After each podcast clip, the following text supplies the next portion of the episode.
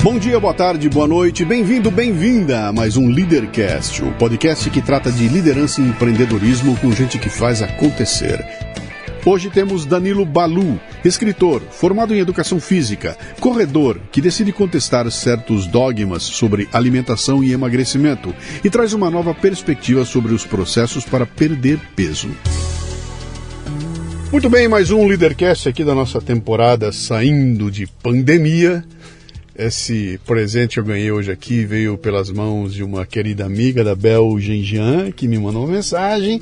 Ó, oh, tá me envolvido num projeto aí. Tem... Eu já conhecia, ela já tinha falado para mim do dessa figura aqui há bastante tempo, né? E a gente calhou que juntou a hora exata, cara, para se falar de saúde, se falar de, de se manter bem fisicamente, quebrando algumas barreiras. Então, é com muito prazer que eu aqui nesse finalzinho de pandemia, vou receber a visita.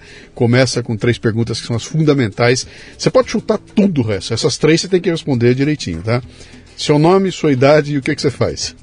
Uh, nome, Danilo. Meu nome é Danilo, conhecido como Danilo Balu. Balu é apelido, não é sobrenome. Então, Danilo Balu ou só Balu. Uhum. A idade, né? Idade. 42 para, em breve, questão de dias, 43 anos. Sim. E o que, que eu faço? Eu sempre me apresento às pessoas como treinador e consultor em nutrição. Eu falo, uhum. eu falo, me apresento porque o curso que eu fiz chama Bacharelado em Esporte. Como ninguém sabe que curso é esse, que ele é muito semelhante à educação física, eu facilito a vida e falo que eu sou treinador e consultor em nutrição. Bacharelado em esporte. É. Isso que você, tá bom. Você nasceu onde, Balu? São Paulo, capital. Aqui, paulista daqui? Isso, aqui, paulista. Bairro, eu morei até, até a fase, até né, entrar na idade adulta na Liberdade. Então eu tive amigos japoneses, japo, assim, amigos não japoneses, mas cujos pais não falavam português, aquela coisa que quem, mora, quem morou na Liberdade décadas, décadas atrás sabe bem como que era. A loja que você entrava, tinha, ninguém falava português. Aprendeu a comer comida japonesa esperta? Eu aprendi a comer comida japonesa depois, só mais, mais, é. mais velho. na, na, época acho que era muito, muito duro, é. não tinha. Legal. Você tem irmãos? Tem uma irmã mais velha. Tá. O que, que seu pai e sua mãe faziam, cara? Meu pai era mecânico na Ford, já uhum. falecido. Minha mãe também já falecida. Ela era funcionária pública do Hospital São Paulo, tá. ali na região da Vila Mariana de São Paulo. E, e Balu vem de onde? Era apelido de moleque, moleque mesmo, assim. Eu vou chutar, sei lá, 10, 11 anos. Uhum. É, e aí, eu, apelidos de criança meio que surgem. Ficou entre os amigos da rua, da rua foi para. Mas você não tem uma origem? De onde vem Balu? Tem uma origem, uma origem. E aí dali foi para Não era o Babalu lá dos desenhos animados, nem nada? o Babalu, nem o que eu não conhecia, que é o urso o, urso do menino Mogli, o urso chama Balu, eu só fui saber muito tempo depois. Porque as pessoas falavam, ah, o Balu do urso. Eu, foi, eu falava, não. Aí só depois que eu fui Balu. Você tem um apelido que não sabe de onde veio, bicho. É. Que, dúvida para viver a vida, cara. É. Meu Deus do céu, mas. Era mas vamos lá. O que, que o Balu queria ser quando crescesse? Cara, acho que como toda criança, veterinário, né? Criança criança. Depois Bicho. que você entra no ensino médio, eu, eu sempre tive um enorme apreço por, por ciências exatas, matemática. Então, Sim. Eu falei, ah, ou engenharia, ou algo relacionado à estatística, porque eu tinha enorme facilidade e enorme é, prazer em estudar, estudar ou entender matemática. Uhum. E aí eu descambei para o lado da, da engenharia civil, que foi o meu primeiro curso lá na USP, foi engenharia civil. Tá. Porque eu falei, não, engenharia. Aí quando eu entrei na engenharia que eu vi que não era, não era engenharia. E aí, cara? Você tinha alguma expectativa? Porque você tem um pai trabalhando na Ford, puta empresa. Né? Sim. Porra, era o sonho, né? era o sonho do pessoal trabalhando nas grandes montadoras, né? E nós estamos falando aí dos anos 80. É, é o final, no começo de 90, né? Quando eu, eu, eu, fui decidir, eu tinha que decidir o curso ali no começo dos anos 90. Eu prestei, por exemplo, a USP em 94. Uhum. Foi quando eu entrei, meu último ano no ensino médio. É, não, eu me via, me via como um engenheiro, assim, ali na hora de decidir o curso eu já começava, me, conseguia me enxergar como engenheiro. Como engenheiro. Mas quando eu entrei no curso, aí eu vi que, que, que era muito distante. É coisa de menino, moleque, né? Achar que a vida é de um jeito. O que que pegou lá, cara? Ah, então eu não conseguia. Lá dentro eu já não conseguia, por exemplo, eu comecei a fazer civil. Eu não conseguia me ver é, literalmente numa obra, né? Já no primeiro ano da engenharia civil lá na, na Poli, a gente fazia visitas técnicas à obra, mas assim, tudo muito cru, só para ver como que era. Sim. Eu olhava aquilo e falei, não, não consigo me ver aqui, né, trabalhando. Óbvio que, de novo, você é muito novo, você não sabe Os meus amigos, nenhum trabalha. Hoje, dos meus amigos daquela época, nenhum trabalha em obra. Mas você não tem essa visão, né? Quando você. É, eu entrei, eu tinha. Eu fiz 17, 3, 17 anos, 3 meses depois eu estava eu tava lá fazendo engenharia. Você não tem essa visão do mundo né, bem elaborada. Mas você entrou em engenharia na USP, cara. Baita, você era um bom aluno. No, no colégio sim, na é. poli com certeza não. Tá. e aí, cara, como é que faz na hora que você bate ali e fala, meu, não é por aí? Ah, você não tinha um plano B? Não tinha um plano B. Meu, meu plano B é estudar e vamos lá, vamos que vamos. É... E aí você tenta, aí começa o semestre, você se motiva, eu realmente me motivava. Ah, o primeiro semestre foi horroroso, não, mas em, em agosto a gente vai para cima. Daí começava e não ia. Aí no ano seguinte, não, esse ano vai e não ia. E eu falei, não, não vai dar para ficar aqui, porque eu não conseguia me ver no, na faculdade, não conseguia me ver trabalhando, não enxergava possibilidades, não enxergava. Quanto tempo durou essa agonia? Eu, eu queria largar no meu segundo ano. No segundo ano eu falei, não, larguei. Aí minha mãe não, não aceitou de jeito algum que eu largasse, e entendo perfeitamente o, a, o, o porquê. Né? Claro. E aí ela, aí eu entrei no terceiro ano a contragosto. Né? A ideia era largar no segundo ano, no terceiro a contragosto. E quando começou o terceiro ano, já no começo do terceiro ano, eu já falei para ela, não, não vai dar. Aí ela, ela viu que não ia dar, né? não, não tem como. E aí foi quando eu, eu decidi sair e resolvi fazer o curso de bacharelado em esporte, porque eu, eu acompanhava o esporte como o esporte não de ver jogo na TV, o esporte mesmo, a gente chama de fenômeno, né? Eu acompanhava com interesse, né? uhum. né? Que seja preparação, preparação física, recuperação, competições, organização. O olho brilhava quando eu via aquilo, né? Jogos Olímpicos. E eu falei, ah, é, é isso aí, né? Tem que fazer alguma coisa. Cara, para sua mãe que esperava ter um filho com um certificado, um engenheiro na família, cara de repente o cara vem e fala, não mãe, eu vou dar aula de educação é, física. É, é, não, não, não, não quero dizer que não, não tem nada que. É, é, são tão sempre... dignas, uma contou outra. Sim, mas, só que no sonho da é. mãe daquela época. óbvio, óbvio. Cara, eu quero. Meu, meu filho vai ser médico, advogado ou engenheiro. engenheiro. Pô, as três coisas né, que importantes. Se você chegar lá e falar nada disso, eu vou dar aula de educação física. Isso. por isso que, que ela não, no, no segundo ano foi não negociável a minha saída da poli era não negociável no segundo ano. Uhum. E isso é um né, 19 ainda, adolescente, você, é, tecnicamente, adolescente, você tem que acatar, né? Você não, não tem recursos para falar, não, não. Sim. Então você, beleza. Seu, seu pai estava vivo? Tava, os dois. E os aí, dois. que, que ele. Teu pai como é ele, é Mas. Ele entendeu melhor, eu acho. É, falou, ah, não tem jeito, ele não quer, não quer, né, não quer. Ela, ela, ela acabou aceitando na marra, uhum. que, eu, que eu não queria, porque não, não tinha, não tinha como ficar. Tá.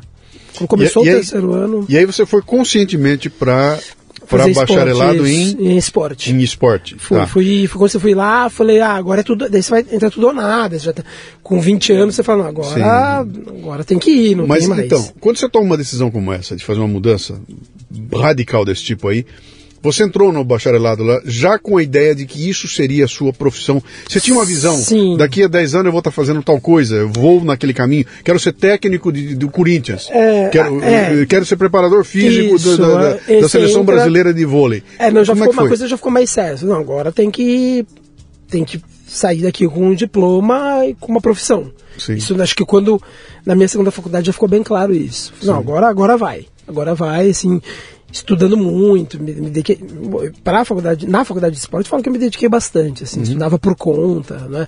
Eu já mais maduro, ah, não precisava esperar o professor vir. Eu, eu, comprava os livros que eu queria, estudava o que eu queria, sempre Você por fora. curtindo, né? Ilha estava curtindo. Não, eu estudei, não, eu falo que o, na faculdade de, de esporte eu me dediquei demais. Sim. Demais. E você saiu com o certificado de bacharel, bacharel em esporte. Em esporte. Esse, esse, é o título. Tá. Muito bem. O cara chega em casa com o certificado de bacharel em esportes. E faz o quê, cara? Abre o um jornal para procurar um anúncio, procura-se um bacharel em esporte. Tecnicamente, você, você pode trabalhar com qualquer coisa em que o esporte esteja envolvido. Uhum. Qualquer coisa. Qualquer é. coisa. Tudo que tem esporte no meio você, você pode trabalhar. Uhum. E você tem gente, tem amigos em, nos campos mais inimagináveis possíveis. Tudo, tudo, tudo. Uhum. Então, é, aí você vai naquilo que você. Óbvio que você tem espaço e aquilo que te. Pelo menos deveria ser assim, né? Naquilo que mais te agrada. Que você escolheu? Você fez uma escolha? Sim, eu, o meu esporte de origem é o atletismo, corrida. Ah. Então, logo no começo, eu já me envolvi com isso.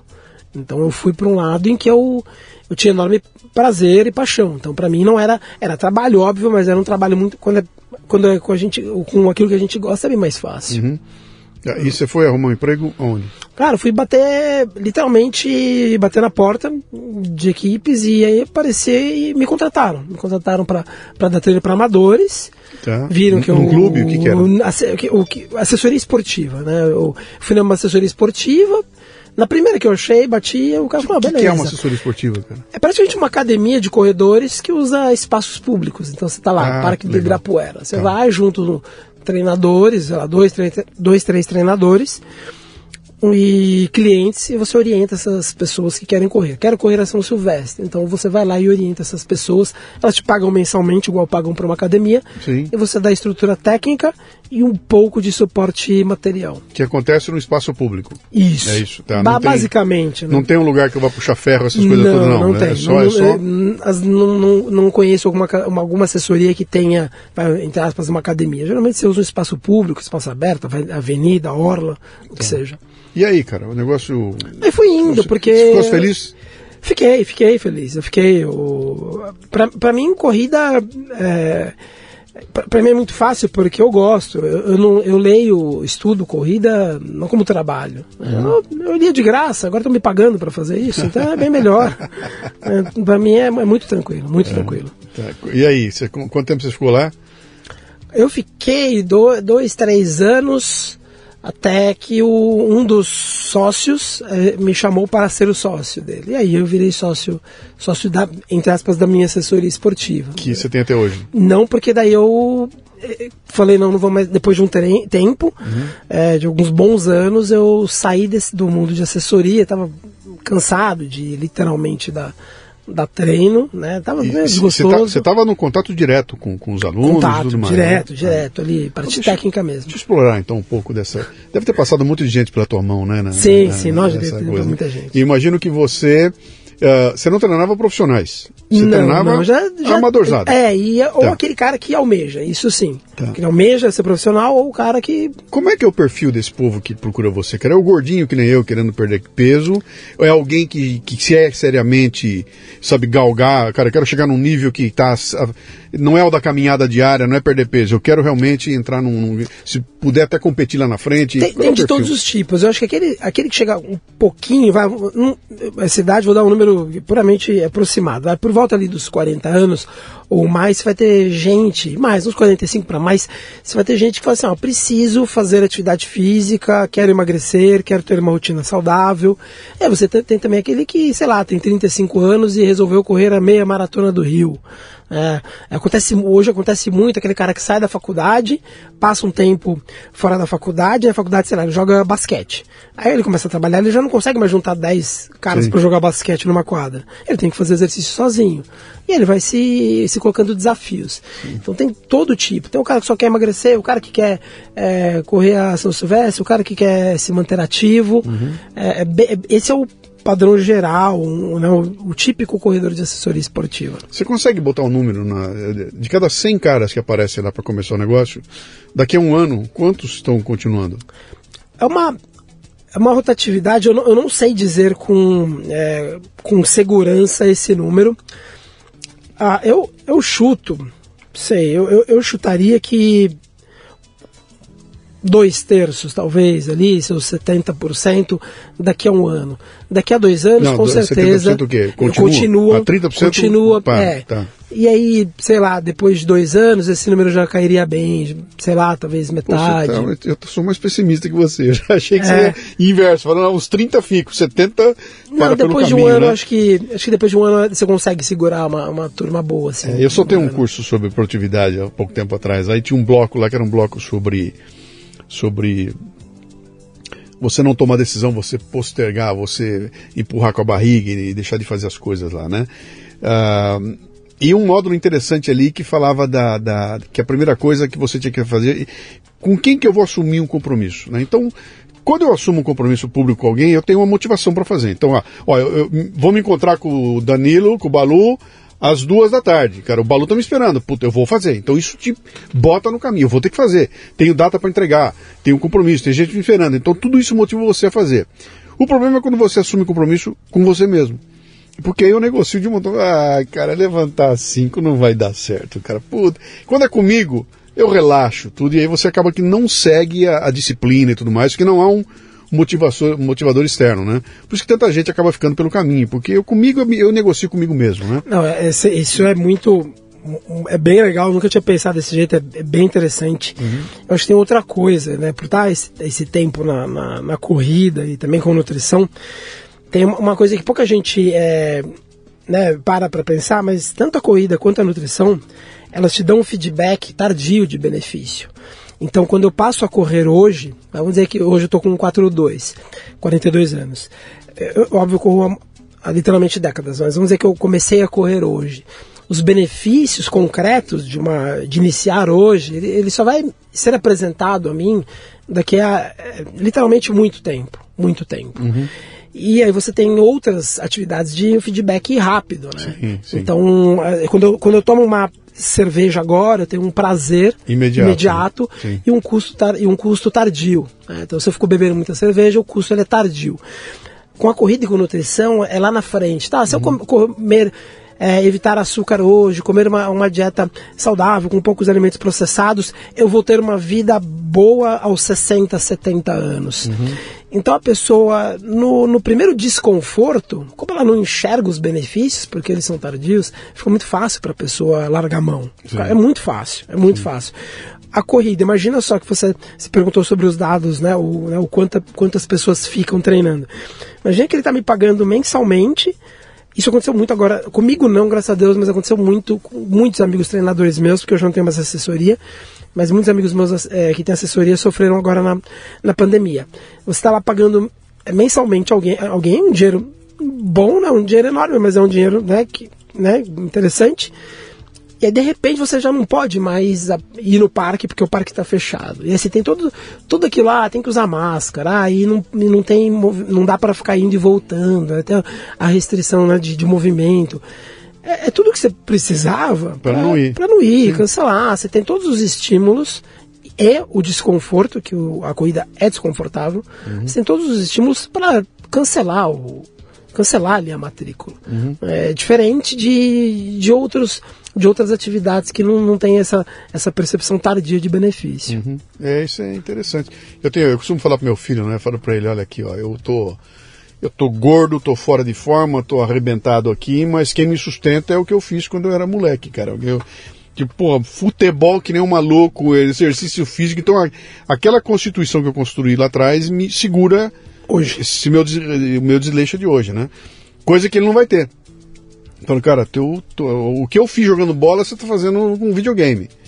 Sabe, o teu corpo é um corpo do cara do videogame, que você não vai ter essa estrutura lá na frente para segurar. Então, comece a se preocupar agora, se né? É, já, né? Mas é difícil, tá, tá, tá, olha, o benefício está muito lá na frente, você não jogar com isso é, é, complicado, né? Mas, meu cara, esse negócio de, de você tá, tá bem de saúde, tá magrinho, tá, tem, tem um componente estético, que, é, que, lida muito com a vaidade, que, que é uma é coisa é que a sociedade é, é, impõe bastante, deixa a gente até com vergonha, né, cara? Você liga a televisão, é, todo mundo é lindo, né? entra no, entra no, no, no, no Instagram, Instagram, só tem gente, só tem barriga tanquinho, né? Uh, esse é um componente. O outro componente é o da saúde em si, que é uma coisa que eu, é uma preocupação que parece que fica em segundo. Ela não é visível, né? Você não vê aquilo acontecer, né? Não vê. E muita gente se aproveitou disso para fazer uma indústria, cara. Uma puta indústria. Indústria de comida saudável, de equipamento. De... Eu brinco que é o...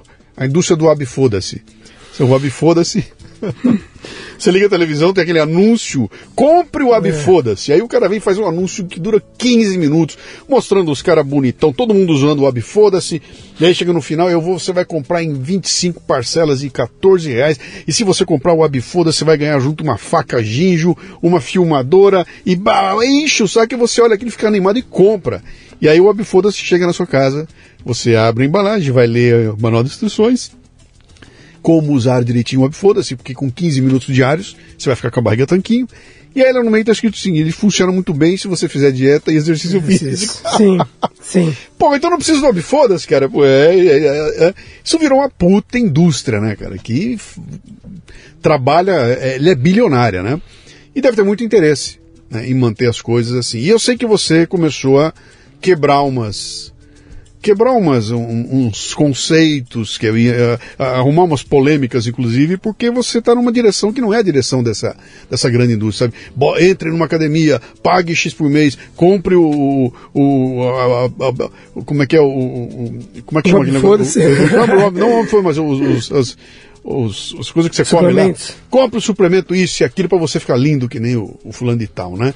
E você entrou meio que quebrando e fala, pô, não, peraí, não é bem assim, cara, sabe? Não dá para prometer que você vai ficar magrinho. Não é assim que funciona, cara. Cada corpo é uma sentença, é, é você desenvolvendo um trabalho que começou como, cara? Quando é que te dá um estalo, você olha e fala, pera um pouquinho, bicho, isso fórmula tudo aí não é bem assim, né? Eu já tinha saído da faculdade de, de nutrição quando eu quando eu vi que não era assim. É, tava um lendo por acaso um livro, literalmente por acaso, é, que pediram que eu lesse, ah, lê esse livro aqui, é legal você ler, para você escrever alguns artigos. Aí era um livro que é, é provavelmente o, um divisor de águas na, na, na, nutrição contemporânea, que é o Good Calories, Bad Calories, do Gary Taubes. Esse livro não tem traduzido em português.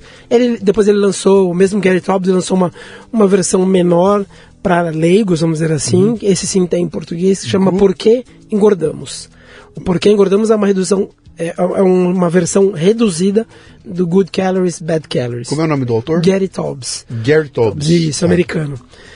Esse cara foi um divisor de águas, é, literalmente, no mundo da, da nutrição, porque ele, que é físico e jornalista, ele resolveu ir atrás da, da, da vamos dizer assim, ele, ele foi fazer uma releitura da, dos conceitos de controle de peso e emagrecimento no ser humano, porque até então até hoje as normas e as diretrizes e, as, e, a base é toda matemática e aritmética. Né? Se eu como 3 mil calorias e gasto 2 mil, eu engordo mil calorias é, diariamente. Seria a, um, um superávit ou um déficit calórico como indutor do emagrecimento ou da pessoa engordar. Legal. Então, se a pessoa engorda porque ela está comendo demais, se ela emagrece porque ela está comendo de menos ou se exercitando demais. E o Gertalbes falou, bom, mas tudo, tudo, quando a gente fala de controle de peso no mundo animal, entre os mamíferos, envolve uma questão hormonal. Sempre é, é uma questão hormonal envolvida. Por que, que, por que, que um ser humano seria diferente? E se de repente o mundo passou é, a engordar de forma sincronizada, é, ou a genética do planeta inteiro mudou ao mesmo tempo, ou, este, ou talvez a gente esteja enxergando a nutrição de uma forma errada e ele revisita esses princípios, é, mostrando quais são as enormes falhas e limitações de você explicar o ganho ou a perda de peso por uma questão aritmética matemática. Quando foi que ele fez isso? Que... O livro, se não me engano, é de. Eu sempre, eu sempre confundo, mas o livro acho que. Dois, eu, eu nunca lembro se é de 2001 ou 2008. Ah, mas é, já, já, é anos 2000, não é? Já é anos 2000, não é 70, 80, 90, não. Tá. Ah, e aí ele ele faz isso e aí quando você lê, você fala, meu, não, não, é, não é possível, cara. Quando, quando a primeira vez que eu li a obra foi essa, essa minha reação, não é possível. É, que, que todo, isso passou despercebido por todo mundo. Deve ter algum engano. Recomecei a ler o livro porque eu não acreditava no que eu lia. Eu não acreditava assim de espanto, não que ele estivesse mentindo. Mas eu falei, não, deixa eu rever, deixa eu reler pra, porque o choque é muito grande. Uhum. É muito grande.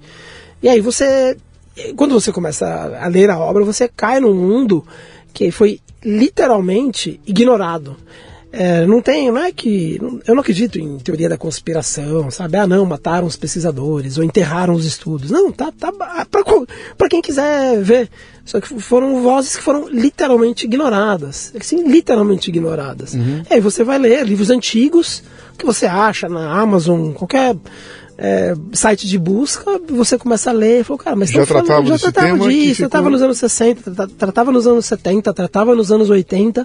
Falei, cara, não é possível isso, não é possível. E aí você descobre, assim, pô, e aí se aplica, e aí a coisa funciona, e a coisa faz sentido. Você então, fala, nossa. O que, que, é a essência do que ele prega lá que, que, que, que a, a essência, a essência é o, o ganho ou perda de peso tem razão hormonal, não razão aritmético-matemática, ou seja, o corpo por uma, um desbalanço desregulado ou por motivos hormonais, ele sinaliza que o corpo tem que engordar ou emagrecer. Uma frase que ele usa bem forte, que é até difícil de entender, é que ele fala: a gente não, a gente não engorda demais porque estamos comendo muito. Nós comemos muito porque estamos engordando. Então, o comer demais é uma uma, é, tá, tá é obedecendo ação... um comando, obedece Isso, um comando. Exatamente, perfeito. Então, comer demais é obedecer a um comando do corpo para engordar. É, eu vou usar um exemplo que ele não é perfeito, mas ele, ele facilita a compreensão dessa, dessa ideia com a, com a gestante. Então, a, ali a mulher tem 25 anos, engravidou. Ela, ao longo dos nove meses, ela vai ter um aumento do apetite dela. Sim. Ela vai comer mais. Segundo Gary Tobbs, essa mulher está comendo mais porque, como ela está grávida, o corpo dá sinais para que ela coma mais para sustentar ela e um bebê em desenvolvimento. Sim. Segundo as diretrizes da nutrição, o bebê está crescendo porque essa mulher está comendo demais. Então, se ela parar de comer, comer ela não terá o bebê. Ou seja, a gravidez seria uma consequência dela comer demais. Ou então o adolescente. Eu tenho dois sobrinhos, é, 7 e 9 anos agora, vamos fazer 7 e 9 mês que vem. É, eles comem o dia inteiro. Né? Segundo Gary Taubes, eles comem demais porque eles estão em crescimento. Né? Então, como eles estão em crescimento, eles têm fome o dia inteiro. Segundo as diretrizes da nutrição, meus sobrinhos estão crescendo porque eles comem demais. É uma inversão de causa e consequência. É uma inversão tão, tão banal que é, é não, impressiona que ainda não, não tenha caído. E, e se você for para o mundo da psicologia, seus sobrinhos estão comendo porque eles têm alguma pressão uh, familiar, eles têm alguma carência no mundo, Isso. algo algo está fazendo com que eles fiquem angustiados e psicologicamente eles se eles refugiam na geladeira, na geladeira. atrás de comida, né? Então assim tudo é importante aí não foi com o Gary Taubes, mas com outros autores eu aprendi a ter essa essa essa necessidade de sempre olhar para a natureza. Você tem que olhar para a natureza para entender o nosso, o nosso mundo, né? uhum. entre os humanos mesmo. Então você, olha é, os animais, né? É importante quando você olha os animais e você responde muito. Você está falando, eu estou pensando aqui, pô, o leão dorme o dia inteiro, cara. Ele passa o dia Sim. inteiro dormindo. Aí ele levanta, dá uma corridinha, come a gazela, come, come que nem um aluco, né? Se entope e dorme de novo. Ele só come carne, porque Sim. ele pegou a gazela, ele não Sim. come, ele não vai atrás de frutas, nem de salada. Aí vem o nutricionista e fala o que? Que seu prato tem que ser balanceado. Sim. Não existe prato balanceado na natureza. Não existe. Não, você não precisa. Se quiser comer hoje, ah, hoje uma almoço vai ser só omelete. Ah, eu vou jantar só fruta. Amanhã meu almoço é carne, meu café da manhã é carne moída. Uhum. O, é o extremo. Na natureza tudo é extremo não existe prato balanceado na natureza. O prato balanceado ele só existe na diretriz sem o basamento da, da nutrição. Uhum. Cara, que interessante essa, essa, essa tese, né? Mas quando você lê esse, esse livro, você. Eu imagino que você se torna um, um, uma ovelha negra no meio de um ambiente em que todo mundo pensa numa direção. Se chegar lá e falar, talvez não seja assim. Você, você começa a dar voz para aquelas vozes que estavam. É, é, escondidas lá atrás, né? Você transforma isso num método, você transforma isso num, no quê, cara? Nessa... Quando você entendeu essa história toda, você falou, cara, eu, isso aqui tá errado, eu tenho que propor algo novo, né? O que, que, é isso? Se transforma num livro, numa empresa, num... o que, que, você faz? Eu, eu, foi engraçado, porque eu sempre estive envolvido trabalhando com corrida, saí da faculdade de nutrição, nunca pensei, ah, vou Vou clinicar, nunca tive vontade, nunca, de vestir um avental. Imagina, acabou a faculdade, falei, vou jogar fora esse avental, um jaleco. Eu falei, nunca vou usar isso, não eu quero. quero eu quero a quero. pista, eu quero ação. Quero ação é, e quero a pista. É. E aí, isso aqui assim, eu, eu dividia com alguns amigos. Ah, então, não é bem assim, né? Tudo aquilo que falam, tá, eu falo seja, é, literalmente assim, ó, tudo que falam para você tá errado, tudo. Não é, não é que a maioria ou parte, tudo que tá, te falam tá errado, tudo. E aí, amigos meus enfrentando o problema com a balança falavam, ah, mas como que é? E eu falava, é isso, é aquilo, faz desse jeito, corta aquilo, come desse jeito e trabalhando profissionalmente com corrida. É, mas ali ajudando, ajud, literalmente ajudando os amigos. Ah, toma um café, vamos almoçar, vamos. E, e, aí alguns amigos falavam, cara, você precisa. Como eu tinha que repetir o mesmo discurso é, inúmeras vezes, Sim. né? Alguém falou, meu, Faz um livro, organiza isso, cara. Porque você tem que falar a mesma coisa para todos os amigos. Ah, tá no churrasco, eu explicava. Daí chegava alguém no churrasco atrasado, como que é isso? Eu tinha que retomar. Cara, organiza essas ideias. Fala, ah, que eu vou organizar. E foi bom, foi meu um trabalho meio egoísta, porque eu organizei as minhas ideias e ficou fácil, mais fácil para mim mesmo. Uhum. E as pessoas vinham e falavam, ó, tá aqui, ó, tá aqui o livro, aí tá, tá, tá explicado. Eu escrevi um livro que é o, que é o Nutricionista Clandestino, o nome do, nome do já livro. Já publicou? Existe? Já, 2015, eu sempre confundo, acho que 2015. No tá. final de 2015 eu publiquei o livro. É, onde eu consegui organizar as ideias referentes à, à nutrição revisitando né, a, questão do emagrecimento e do porquê o mundo é, está obeso. O, nutricionista clandestino. clandestino. O que aconteceu com esse livro? Uh... Do ponto de vista do livro em si, eu sei o que aconteceu, tá? É. eu tenho nove, tá? Eu sei o que acontece. Aí você investe, aquela bota e não acontece nada. Mas ele causa algum barulho, porque você com poucos livros, ele começa o pessoal a falar, né? Imagina se você entra numa com uma ideia nova, nova em termos, é como é, você traz uma ideia que não era de conhecimento público e bota num livro. O que, que aconteceu com o livro? Ele foi muito bem aceito, assim, ele vendeu muito mais do que eu imaginava. E e, e, é bom que aumente o alcance, porque antes as mesas delas elas ficavam.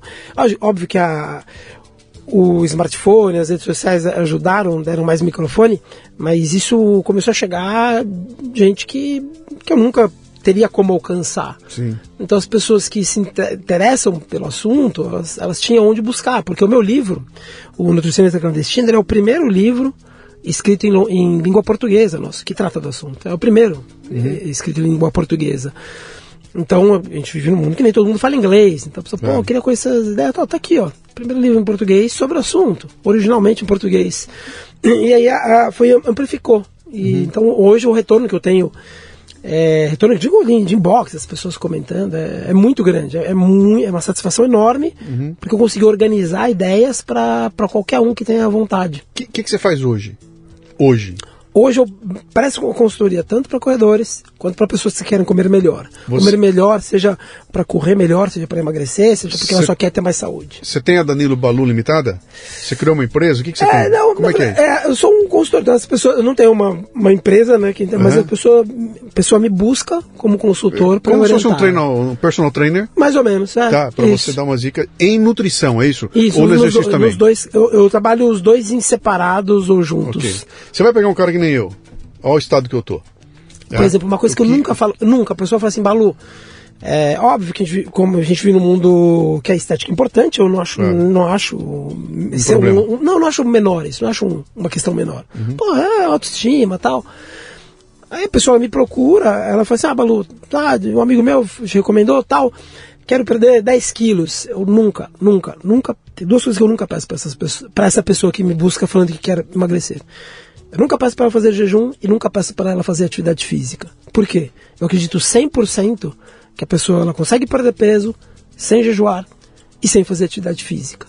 Não que jejuar e atividade física não sejam importantes. Dormir bem é ah, importante, alô, jejuar. Alô, o, o ouvinte está vendo o tamanho do meu sorriso aqui. É. e, é, é impressionante, porque a pessoa começa a derreter e ela fala, cara, e eu tenho clientes que já falam isso antes, antes de ouvir qualquer conselho meu. Eu falo assim, ah, Balu, tá, me falar isso aqui, mas eu já te aviso. Não vou fazer atividade física. Eu falo, tudo bem, tudo bem. É, para mim é como ela falar, não vou ao dentista, tudo bem, você não precisa ir no dentista, porque eu vou, a gente vai falar de nutrição, mas eu acho que você deveria ir, eu acho que você deveria fazer atividade física, eu acho que deveria ter um padrão de sono bom, gerenciar estresse, mas é peso, é comer melhor, vamos se ater à comida. Só isso. Então, só então isso. Vamos, vamos entrar mais fundo nessa história toda aí, que agora eu tô ficando mais interessado ainda. Você está ouvindo o Leadercast, que faz parte do Café Brasil Premium, a nossa Netflix do conhecimento, que redefine o termo estudar ao transformar o seu smartphone em uma plataforma de aprendizado contínuo.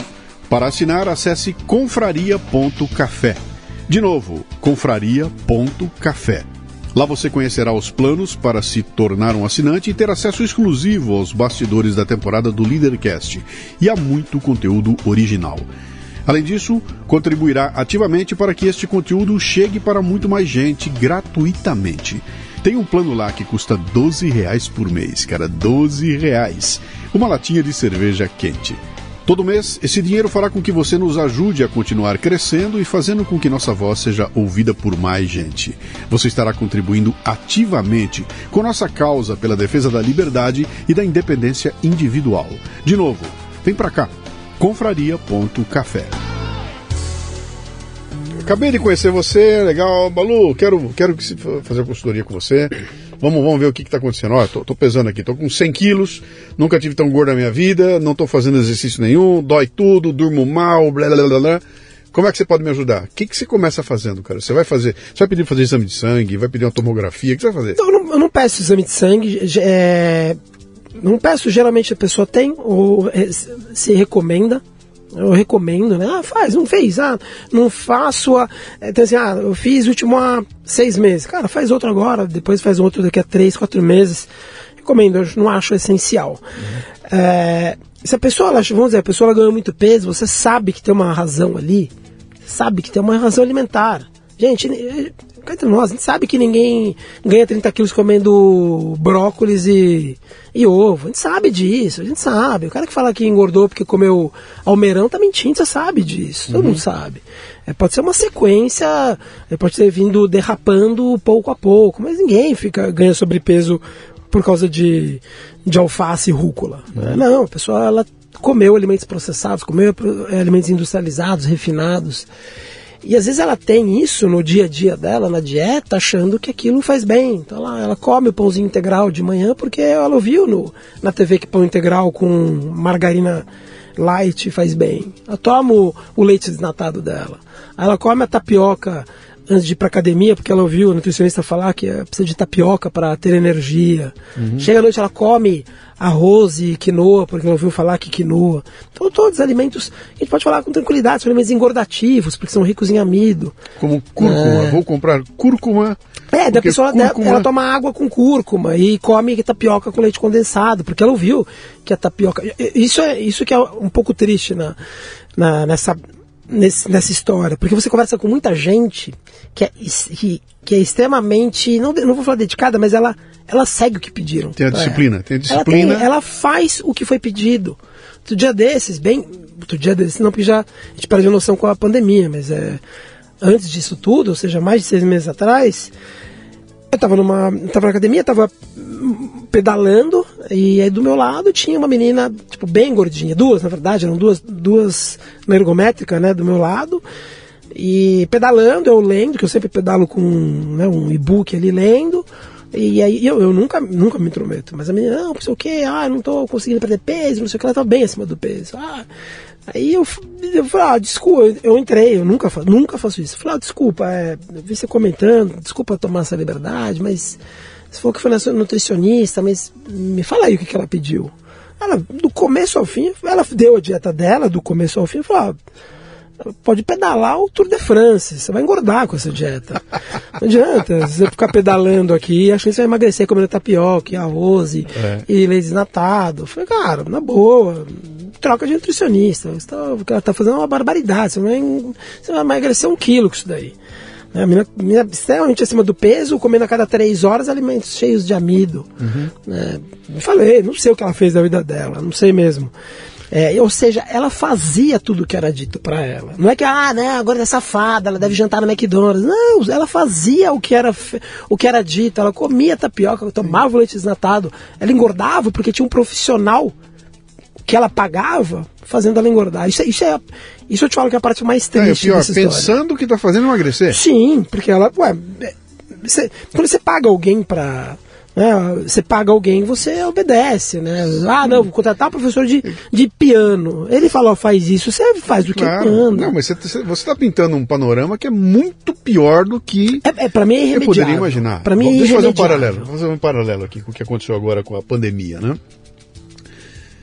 Ah, eu vou voltar um pouco no tempo, tá? Que eu vivi nos últimos três ou quatro anos aí um, uma sequência de problemas de saúde na família, com a minha esposa. Com, pô, cara, aquilo terminou em, em dois transplantes, transplante de fígado, transplante de rim, foi uma coisa assim é, complicadíssima, né? E eu nunca tinha vivido situações de chegar assim que você fala, cara, estamos prestes a ter uma morte na família. E, e, em três ou quatro momentos aconteceu isso, sabe? De chegar. Quase, quase, quase, quase. E aí eu notei uma coisa interessante, cara, porque eu estava lidando com médicos, pessoal de primeira linha, para a vida inteira, lidando com médico tudo. E sempre, cara, cegamente o que os médicos é, é, Pediu. pediram e a gente fez e deu tudo certo, né? Até que chegou nesse nível em que parece que você, ó, saímos da, do verde, fomos para o amarelo, do amarelo para o laranja. Quando entrou no vermelho, cara, que a situação ficou muito complicada, aí começou a vir a dúvida. Tudo era dúvida. Você falava com aquele médico que antigamente dizia que não é assim, agora já não era mais. Nenhum deles tinha certeza.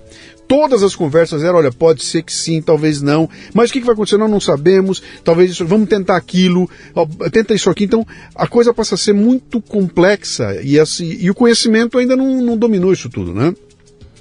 Você mudava de médico, era uma outra conversa, mas era tudo, ninguém batia, ninguém assinava embaixo, né? E eu olhei para aquilo e falei, cara, que interessante, né? Então, quando a gente chega num nível de, de complexidade do problema físico, da, da saúde, as certezas acabam e aí ninguém mais assina embaixo. Quando começou a pandemia, foi uma coisa parecida. A pandemia entrou e ninguém sabia que porra era essa. Aliás, ninguém sabe que porra sabe, era essa até agora, sabe. né? E aí começou a cagar a regra. Então, o cara aqui, você não pode fazer isso, põe a porra da máscara, tira a máscara, fica trancado em casa, tranca os bons, não tranca o doente, tranca o. Cara, vira uma zona e. o que ficou muito claro para mim nesse processo todo que a gente viveu agora, ou estamos vivendo ainda, né? É que ninguém sabe direito o que acontece e começam a se tomar decisões em cima dessa do que eu acho. Olha, eu acho que vai. Faz o seguinte, cara. Toma uma dipirona aí, vai para casa, fica esperto lá. Se começar a ficar ruim a respiração, você vem me procurar, entendeu? E, e coisas que você fica, cara, isso é, é, é, terrível, que é muito parecido com o que está dizendo aí. Então, alguém está aplicando um, um, um, rotinas, está aplicando uma, como é que eles chamam lá? Procedimentos? O, é, o teu nome, é um protocolo. protocolo. Alguém está aplicando um protocolo que foi criado por alguém que não tinha muita certeza do que, que podia acontecer ali, né? E o que está contando para mim agora é que tem uma indústria formando pessoas acreditando que aquele é o caminho, que provavelmente deve dar certo com alguém, com algumas pessoas deve dar certo, né? E com outras não dá, né? Mas é, é, e aí o problema é muito pior do que eu imaginei que fosse. Que eu estava achando que a culpa era minha. Mas, que, que mas, é, mas esse é o discurso, né? mas esse é o discurso da nutrição. Que é Arlindo Magalhães porque ele é preguiçoso, porque ele é guloso, porque ele é mentiroso, ele é safado. Hum. Não falam nesses termos, mas é. Ah, não, não se aplica, não. Pô, deve estar com a geladeira de noite. E aí eu, eu cansei de conhecer gente que faz o que é pedido. Que faz o que é pedido. Uhum. E, e, óbvio, a pessoa se frustra. Porque ela vai, vai pra academia, às vezes a pessoa odeia pedalar, ficar lá pedalando horrores. Sim. Só que comer uma tapioca antes, tem que comer um lanchinho depois, porque mandaram alguém algum técnico, técnico no sentido né, de formado, diplomado, de titulado, pediu para ela fazer. E aí, ela não, não perde peso. Ela acha que a culpa é dela. Ó, e aí, se não funciona, ah, porque você não fez direito. Uhum. A, a, nutrição se baseia nisso. E a culpa não é da nutrição. Não é que toda a nutrição é errada. É que você, é, você não, não se esforça. Esse é o maior discurso que a nutrição usa é, hoje. Como uhum. ela, é, ela, é, falha do, do início ao fim, quando a gente fala de emagrecimento e controle de peso, ela terceiriza a culpa terceiriza completamente a culpa. Uhum. Vamos voltar para aquela pergunta que eu te fiz, que a gente acabou. O, que é característica do programa aqui. A gente vai para as beiradas. Isso aqui tem hyperlinks, tá? A gente via do lado. Deixa eu voltar para o caminho uh, original aqui. Muito bem, Balu, quero contratar você para cuidar de, de, mim aqui. Né? Você vai dar uma conversada comigo. E aí, cara, o que, que você vai? Você vai dar uma listinha, o que, é, que você come, é nessa, como é que você come, onde nessa você come? Conver eu, nessa conversa é onde eu vou, eu tento, de verdade, é, entender onde o que, que aconteceu para chegar né, onde chegou. De, de novo, por uma questão na estética, que de novo não acho menor, às vezes a pessoa procura porque, ah, estou 30 quilos acima do peso, e você tenta entender como. Aí, muitas vezes a pessoa sabe por quê. Ah, eu cheguei nesse ponto por isso, isso e aquilo. E o que, que, você faz hoje para reverter isso? E aí quando ela fala o que, que ela faz para reverter, reverter, você identifica, tipo, 12 erros. Então, mas você falou lá atrás que o problema é uma questão hormonal. Sim. Né? Eu estou esperando a hora do meu exame de sangue, que você vai querer olhar para ver se, como é que eu tô, se, se eu estou destrambelhado hormonalmente para um lado ou para o outro. Quando né? eu falo hormonal, né, não é só um hormônio, mas a gente Sim. sabe hoje, hoje a gente sabe que não funciona para todo 100% das pessoas, mas a gente sabe que a maioria das vezes a gente está falando da insulina. Por que da insulina? Porque a insulina é o maior gerenciador do metabolismo de gordura no ser humano, nos mamíferos, na verdade. A insulina é o maior gerenciador do metabolismo lipídico, de gorduras, do ser humano. Disse maior, não disse único. Mas é o, é o maior é o, é o, primeiro, o primeiro suspeito. Ah, deve ser a insulina. Pelo que você vai, deve ser a insulina. Por quê? Porque ela é o maior gerenciador do metabolismo de gordura. Você está falando de açúcares. Isso, a insulina é um hormônio que ajuda o corpo a, a, a, gerenciar os níveis de, de glicemia, de glicose no sangue. Uhum. É, ah, se tem excesso, vamos transformar isso em gordura. Tem baixo, vamos utilizar baixa insulina. É, o corpo tem acesso à gordura como substrato, como energia, como fonte energética. Então, o que a gente tem hoje, por causa da industrialização, do, dos alimentos processados, do progresso econômico tudo mais, você tem é, é, acesso a irrestrito, ilimitado e muito barato de alimentos que são é, que tem um grande impacto nos níveis de insulina, que são as farinhas, o amido, o açúcar, né, os alimentos industrializados. A pessoa consumindo muito disso, ela acaba é, desregulando, vamos chamar assim, né, um, cria um desbalanço hormonal falando da insulina. E aí a pessoa começa a ganhar peso. Quando você, a pessoa falando o dia a dia dela, você já sabe identificar onde, onde deu ruim. Você assim, cara, é aqui que a gente está errando, hein? E aí você tem que mudar aí. Eu fui no médico, fiz lá uma, uns exames, tá? E ele pegou, me deu a lista do que eu não podia comer. E eu, quando vi a lista, eu concluí que se ele tivesse me dado uma lista do que eu podia era comer, era muito mais fácil, que seria uma lista muito menor. E eu olhei porque você tá louco, cara. Eu falei, que é isso, bicho? Eu não vou. Minha vida vai ficar em preto e branco, cara. Isso vai ser um é. horror. Não vou deixar de, de, de fazer, porque o cara tirou. Quando ele começou a mostrar pra mim, tudo tinha açúcar, tudo tinha problema, tudo tinha glicose, né? Tudo. De, de batata a ao meu arroz, eu, eu, eu, tinha que parar tudo. Né? Eu falei, cara, o negócio é tão radical que eu não consigo dar um choque nesse nível, né? E você está propondo que não seja. Pelo, pelo que eu vi, a tua postura desde o começo aqui, é, é, cara, peraí, não precisa ser tão radical, sabe? Não é uma questão de você amanhã de manhã começar a acordar 5 da manhã para correr duas horas, para depois comer um, um, um queijinho magro. Um queijo, um queijo magro, e não é isso, né? É, é, vamos fazer uma adaptação, né? Então eu entendo que você nessa conversa comigo você vai querer entender meus hábitos alimentares, é isso? Saber é, rotina, é, minha alimentares rotina. e rotina, tá. isso. Tá. Então vou te dar, eu, eu cortei meu café da manhã, tá? Não tenho mais café da manhã. Então antigamente eu tinha, agora não tenho mais meu café da manhã. Meu café da manhã é um iogurtezinho industrializado. Bingo, já tá errado. É um, de manhãzinho um iogurtezinho. Que é aqueles Abre, de morango. É, aquelas coisinhas lá, de coco, só de coco, de coco, só de coco. É o iogurtezinho de coco, é só aquilo.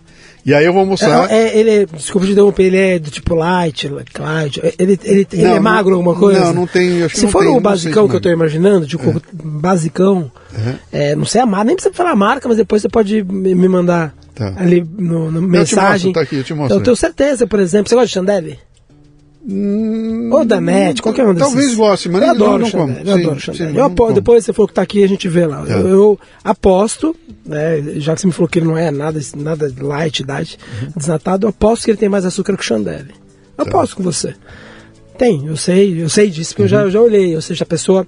Ela falou, não, não, 2020, pandemia vai me fazer mudar da água pro vinho, nunca mais vou comer chandelle, vou comer um iogurte então, de mas, coco que tem mais açúcar que o chandelle. É, era, era um pão na chapa com um chocolate batido. Um ovo maltine batido. Mas, mas, mas você entendeu o ponto do, do não, chandelle? Não, tipo, não vamos comer chandelle, não, nunca entendi, mais. Entendi perfeitamente, entendi perfeitamente. O que eu quero dizer a você é o seguinte aqui.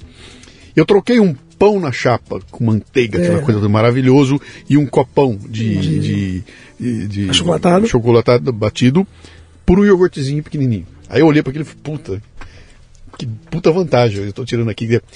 Eu, eu tô na vantagem ou não? Nessa troca eu estou na vantagem ou não? É, a, gente, a gente tem que ser meio cuidadoso, porque assim, é, tem uma expressão que a gente usa que é chama carga glicêmica, que nada mais é que carga de carboidrato. Uhum. É, por exemplo, você fala para mim, ah, não, eu comi esse pão chocolatado e ia até o almoço. É, eu tô, né, criando cenários. E pensa assim, não, agora eu comi esse iogurte, mas eu às 10 horas tenho que comer uma porção de castanhas. A nutrição comete um enorme erro de, de olhar as coisas pontualmente. Então, olhar, vamos olhar esse prato. Ah, mas esse, esse é o café da manhã, hein? Falta fibra, falta proteína, falta gordura. Olha pontualmente, quando a gente deveria olhar mais ou menos no macro. Por exemplo, se você falasse para mim que você pula o café da manhã, né? ah, não pulo, não como nada, nada. Porque na verdade você não pula, você acha que você pula. Você não pula, você tem uma refeição que é um copo de, de iogurte. É, você tem que olhar a coisa um pouquinho maior. Ah, de repente a, a pessoa ela come menos uh, o carboidrato, menos, menos quantidade, né? Mas ela continua comendo um alimento que é processado, que por ser, por ser processado e ser líquido, ele não, não dá saciedade. Né? O ser humano ele não responde bem à saciedade. A, a saciedade no ser humano não é muito bem é, coordenada, regulada com alimentos processados, industrializados, líquidos. Então, às vezes, quando a gente olha, eu falo assim, pô, ele perdeu um pouco de carboidrato aqui? Sim, mas quem disse que ele não arrebenta no, no almoço por, por causa desse iogurte? Uhum. Né? Falando isoladamente, isso é um pouquinho complicado. Porque, de novo, na minha opinião, a substituição é muito ruim. Essa substituição que você citou, ela, ela é bem ruim. Uhum. Ela é bem ruim, não. Ruim não, desculpa. Ela continua ruim. Entendi, era isso, isso que eu queria pegar. Quiser, é... não, não foi uma troca ah, e, e, e, também, e você vai ter que olhar meu dia inteiro, vai falar, sim, cara, deixa eu ver, o que você no almoço? É o dia inteiro, o dia inteiro. tarde, e no jantar? Não adianta você olhar isolado, porque de repente, ou seja, você tirou um, três, na manteiga não, mas o pão e o, o chocolatado, dois elementos é, processados. Um tem o chocolate, açúcar, o leite, calorias na forma líquida, que a gente tem que ter um enorme cuidado e evitar, e aí o pão, que é alimento com farinha processado. Uhum. E aí você colocou um outro alimento líquido processado tudo mais, que é o iogurte com açúcar. Ou seja, se falasse para mim, ah não, Balu, de manhã eu como. Uma banana. É, uma banana, ou sei lá, um. É, é, omelete, sabe? Aí sim, não, beleza, tá, mas se aproximando daquele que é um conceito que é importante, que é comida de verdade. Né? Banana é uma fruta rica em açúcar, talvez não seja a fruta mais adequada, mas ela é uma fruta. Ah, não, como uma porção de morangos, pô, morango, frutas de baixo açúcar. Ou não, como só um omelete, que é um alimento zero carboidrato. Né? Quer dizer, o caminho é fugir do processado. Isso, fugir do processado. carboidratos refinados. Eu, acho que o melhor seria carboidratos refinados. Né? Não só isso, óbvio, porque você tem que fugir dos óleos vegetais, por exemplo, óleos vegetais, não, azeite a gente tira dessa gaveta. Óleos vegetais, a gente teria que fugir dos carboidratos refinados e dos óleos vegetais, qualquer óleo vegetal, com exceção do azeite. Uhum. Caramba, cara. Posso tomar sorvete? Poder pode tudo, né? Você está entendendo que você está tirando a cor da minha vida, cara? Você está me deixando a vida em Não, mas eu também branco. gosto de sorvete. eu também gosto de sorvete. Mas, por é. exemplo, acho que eu devo ter comido mais pernil no, fora da faculdade em um ano eu devo comer mais pernil do que eu comi ao longo de toda a faculdade, porque você está lá na faculdade e fala, não, pernil não pode, pernil de porco. Ah, não, porque pernil é, tem gordura. Ou seja, não, eu falo, você gosta de pernil? Quer comer pernil todos os dias? Você come pernil no almoço e no jantar? Dane-se, pode comer. Uhum. E na faculdade o que você tem? Não, não, você não pode porque tem gordura. Quer dizer, aquela gordura que está na carne comer, ali, aquela, aquela, ela não é o problema. Não é o problema. É, é, uma coisa natural. A gente não pode culpar o, o, hambúrguer pelo que o pão, o ketchup, a maionese, a batata frita e o refrigerante fizeram. Uhum. Não pode, não pode. Então é. Hoje eu como. Quando, era, quando eu fazia nutrição, faculdade, eu comia picanha com um peso na consciência, assim, sem tamanho. E minha mãe, que não, faz, não, não teve, não fez ensino é, superior, ela ela não se conformava quando eu falava da picanha. Ela não se conformava. Ela falou, não faz sentido isso que você está me falando. Eu falei, não, mas na faculdade, assim, assim, assado. Ela falou, não faz sentido uhum. o que a faculdade te ensina. Ela falava. Né, talvez um pouco de desgosto por ter largado a engenharia, pode ser, pode mas ser. ela falava, não faz sentido. Uhum. Você falava para ela as coisas, ela, não, não faz sentido. E eu brigava com ela. Falava, não, mas você não sabe de nada, que eu tô até na faculdade e não pode. Uhum. Ela falava, só volta aí, morreu com 80 e tralalá, comendo isso sem, sem restrição. Eu não esses, entendi. Esses regimes que vira e mexe aparecem aí, o regime da lua, o regime do cão, o regime do não sei o quê, papapá. Como é que você enxerga isso aí, cara? Isso é uma maneira de você embalar uma é, é. ideias antigas com nome novo, um marketing novo, isso. vamos faturar? É, eu, eu penso muito nesse sentido. Às vezes é uma leitura equivocada, às vezes é puramente comercial, tem, tem de tudo, tem coisas que são legais, mas assim, sempre que a pessoa começa a colocar um pouco de regra, você sabe que na verdade ela tá, tá só criando um produto. Uhum. Ah, não. É, quer dizer, uma que, por exemplo, uma que é bem interessante, tá? Eu não, não posso falar que há uma fé, não. É uma dieta bem interessante. É o, o, o Whole 30, né? Tipo, ali você fala. O Whole 30 é, pra mim, um produtão. Que é uma dieta, basicamente uma dieta paleolítica que o cara to, que, é, que, que é tornada um pouquinho mais difícil. Pra mim é um produto. O cara, pô, vou fazer um produto aqui para vender. Se eu falar dieta paleolítica, não, não vai vender e não tem dono. Sim. A Whole 30 eu tenho, tenho um dono. É, rola um pouco de tudo. Sim. De tudo. Grande, grande marketing, né? É. E me fala uma coisa, como é que você combina essa coisa de. Eu já, tô, já entendi. De um lado você tem a tua disciplina alimentar, que é cuidar daquilo que você traz para dentro de você. Não é simplesmente comer aquilo que está escrito rótulo saudável, saudável light, natural, etc. Então, não é isso. Não é isso. A questão não é tem, tem um, Geralmente, tem um passo tem, a mais. Aliás, se tem rótulo, você já sabe que provavelmente não, não deveria. É coisa tão simples. É, então, esse é um ponto interessante. Se tem rótulo, ah, você já sabe que. Você já sabe que está correndo risco tem aí. Tem ingredientes? Tem. Então você já sabe que está. É tem ingredientes? Tem. Ah, cara, então você já sabe Qual que é, tem que comer pouco. Qual que é o arroz que eu posso comer? Cara, arroz eu não como nenhum e nem diria para comer. Ah, eu gosto porque eu amo ah, sushi. Beleza, você pode comer. Ah, não, igual toda São Paulo, né? todo sábado eu como feijoada. Você pode comer. Eu sempre falo para as pessoas: se quiser, se quiser jantar soufflé, você janta. Poder, você pode tudo. O corpo tolera mais algumas coisas, tolera menos outras. É, poder arroz pode. A deveria? Não deveria. O, o grão é um alimento não natural à dieta do ser humano.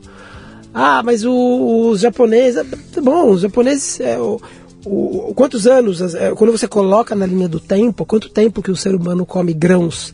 O grão ele só foi acessível uh, quando a gente dominou o fogo, que é uma parcela pequena dentro da evolução biológica da espécie. Né? Uhum. E o meu DNA é muito parecido com o do Piteco lá de trás, da Mônica. É, o meu DNA é o mesmo. Só que de repente a gente dominou o fogo. A pessoa que fala que, ah, não, mas o, os meus bisavós comiam é, arroz, então você tem que começar a aceitar a ideia que meu bisneto vai poder comer brownie de chocolate todo dia. Ah, porque eu comi brownie de chocolate, meu bisavô, ou não, eu comi é, brown chocolate não morri comendo, então meu bisneto vai poder comer. Não, não vai poder. Não vai poder. Né? O acesso ao alimento é, não garante que ele seja natural à espécie. Uhum. E onde é que a gente vai achar esse alimento natural, cara? Tem, dois, tem 6, 8 bilhões de pessoas para comer no mundo. Como é que você vai fazer num mundo que precisa processar alimento mas, ou não produz na quantidade? Mas, mas você acha que precisa? Você acha? Para o volume, para lo, volume, logística, preço, você etc. Você acha que as pessoas vão largar? De, você não precisa se preocupar. Assim, se eu chamo alguém, ó, tô com um problema no encanamento aqui em casa, no banheiro, não sei o quê. O cara falar, ó, a gente tem aqui a, a, solução a isso, isso e isso, né? Você tem que comprar isso, ó, cara, tô quebrado. Não, te dê a solução. Não tô falando que você. É, tô falando o que você tem que fazer. Uhum. Não tô falando que você vai fazer, o que você tem que fazer. A minha solução é essa. Quando eu venho e falo, olha, é, o alimento da espécie é dessa forma. É, eu não tenho que necessariamente. A, a pessoa ela vem, me procura, ela quer uma, ela quer uma consultoria. Eu, eu, eu sempre, outra coisa que eu falo para as pessoas, ó, eu falei, expliquei isso e isso. Se a pessoa vai comer ou não, quero saber se ela vai. Eu tô te dando o caminho das pedras. Eu vou ficar extremamente chateado se eu sentir que você tá fazendo o que eu peço. E não aconteceu nada. E não aconteceu nada. Agora, se você vai, ah, não, dane-se pra luva, chamar uma pizza, você pode pedir duas. Se quiser, se quiser dar um pedaço, eu vou, tô, vou, tô junto. Uhum. Eu dou a solução, ficar a cargo da pessoa. Ah, eu não tenho que eu não sou o presidente do planeta em que fosse, assim, não, vamos lá desenhar o, o que o mundo comporta. Amanhã uhum. você, a gente vive um mundo extremamente heterogêneo. Se eu falo, ah, não pode comer arroz, cara, não, o cara vai cagar porque eu tô falando e vai continuar comendo arroz. É, eu acho de verdade, se amanhã o mundo, amanhã, o mundo não, se um terço do mundo amanhã acordasse paleolítico, acordasse é, qualquer dieta que seja, a gente não tem como sustentar. Não tem. Por exemplo, Sim. a questão do arroz. O arroz é todo grão. Arroz, feijão, trigo, batata, mandioca. É, é um alimento não natural, que entrou na sociedade para fornecer calorias a uma sociedade pobre. É isso, batata é isso. Por que, que as pessoas comem batata? Porque você tinha que dar calorias para uma sociedade pobre. Então você vai dar batata porque muita caloria, você dava ali a batata e sustentava a sociedade. De repente a sociedade enriqueceu. Ela não precisa mais da batata. Só que batata é muito gostoso. É muito uhum. gostoso. Antes eu, eu, eu, não tinha. Quando eu lembro, quando eu era moleque, batata. Lembro bem quando era moleque, batata frita era um evento em casa. Era um sim, evento. Sim. É, hoje, se eu quiser comer batata toda refeição, eu tenho dinheiro para isso tranquilamente. Então, antes, o que determinava o meu consumo de batata era o evento. Ah, não, hoje é quinta-feira, vai ter batata frita. Hoje eu tenho dinheiro, só que o meu corpo, o meu bolso tolera batata frita todo dia. Meu corpo não tolera. Então, assim, a gente tem que lembrar sempre que os grãos, batatas e mandiocas é, são soluções para uma sociedade que não tinha recurso. Uhum. Hoje a sociedade, boa parte dela, tem recurso e aí só, só não tem a biologia que, a, que tolere tanta, tantos grãos e tantos tubérculos. Uhum. Como é que você divide esse teu trabalho entre a parte alimentar e a parte física? Quer dizer, você vai me dar a receita do bolo aqui, você vai dizer, olha, o caminho que você deveria seguir é esse aqui. Acho que mudando o que você está comendo agora aí. Como, como a coisa sem rótulo, que você já estou num caminho interessante. Segunda coisa, você tem que se mexer, né? O que, que, é esse se mexer, Malu? É sair correndo 10 km por dia? É, é a, gente, a, gente, tem vários debates né, na área esportiva de ah, qual é o melhor exercício. Qual é? Ah, eu, por exemplo, eu tenho, eu, eu tenho na minha cabeça algo que deveria ser buscado. Só que, pô, estudo isso, sou meio disciplinado. Então, pô, hoje, eu, hoje antes de ir pra cá, eu fui no estúdio é, treinar lá com, com o Léo Morata. Metade do que ele manda fazer eu quero fico imaginando ele em chamas, assim, na minha frente, eu odeio metade das coisas que ele manda eu fazer porque dói horrores. Uhum. Só que eu sei que aquilo é muito importante para mim. Eu sou, de novo, disciplinado. É, é, o treino de quê? É um, é, ele é um estúdio, ele tem uma, uma pegada bem de, de movimento, locomoção e força. Então tenta Legal. trabalhar é, todas as capacidades do, do, do ser humano, uhum. envolvendo né, atividade física. É, só que, sabe, eu sou ali metódico. Mas eu sei que 90% das pessoas, quando falam o, o assunto é atividade física, não tem essa, né, essa disciplina. Então, o que eu costumo falar para as pessoas é, cara, o que, que você gosta? Eu gosto de jogar badminton. Então, é badminton que você vai fazer. Não, eu gosto de dançar zumba. Então, é zumba que você vai dançar. Eu não fico, ah, vai correr, vai nadar. Por exemplo, eu odeio nadar, odeio jogar, jogar vôlei. Eu vou no médico e falo, você tem que jogar vôlei. Puta, é um saco. Eu vou jogar vôlei por dois meses. Né? No primeiro dia que o cara aumentar a mensalidade da, da, academia de vôlei, eu vou inventar uma desculpa. Puta, não vai dar, tal, porque pô, eu tô curto de grana. Ah, não, eu gosto mesmo de aula de spinning, que é um exercício pobre demais. Só que, meu, eu identifiquei com spinning, então vai ser spinning. Eu penso assim, que esporte bom, atividade física boa, é aquela atividade física que você se imagina daqui a um, dois, três anos. Mais pobre que aquela, que ela seja. E aí entra um pouco de você, às vezes, se sair do, do, do conforto uh, na atividade física. Você fala ah, beleza, vou fazer um negocinho aqui que eu não gosto, mas vamos fazer porque faz bem. Uhum. Mas a primeira coisa que eu falo, cara, se odeia correr, não precisa correr. Né? Tá um pouco comigo. Vai fazer, se mexe. Eu não sei o que, que você quer, ou que esporte você quer, acha algo. Nem que você fique três meses em cada esporte. Ah, três meses futebol, três meses foi fazer crossfit, três meses natação. Você não precisa ficar. Mexa-se. Mexa-se, mexa-se. Esteja matriculado num, num, né, num grupo para se mexer, vai andar com o cachorro, não sei, faz alguma coisa. É isso que eu falo para as pessoas. Uhum. É interessante, cara. Isso é um é um, é um, modelo minimalista aí que a sociedade está indo para esse caminho. Aí, ele né, tem que ser sustentável, Menos... né? É. Ele tem que ser sustentável. Não adianta você achar que, ah, não, tem uma academia ali de, de escalada que é fantástico, ficar uma hora e meia de casa. Pô, cara. Não, cara. Não, você sabe que a primeira dificuldade, você não vai atravessar a cidade uma hora e meia para ir. Sim. Faça algo que seja sustentável, seja é, logisticamente, financeiramente, né, ou mesmo ali questão motivacional. Você não tem problema nenhum com a academia? Não, eu acho igual o spinning, eu acho a academia um ambiente extremamente pobre. O, o, gestual da, da, academia é pobre, você não tem movimento, você trabalha ali, é músculos isolados, sabe?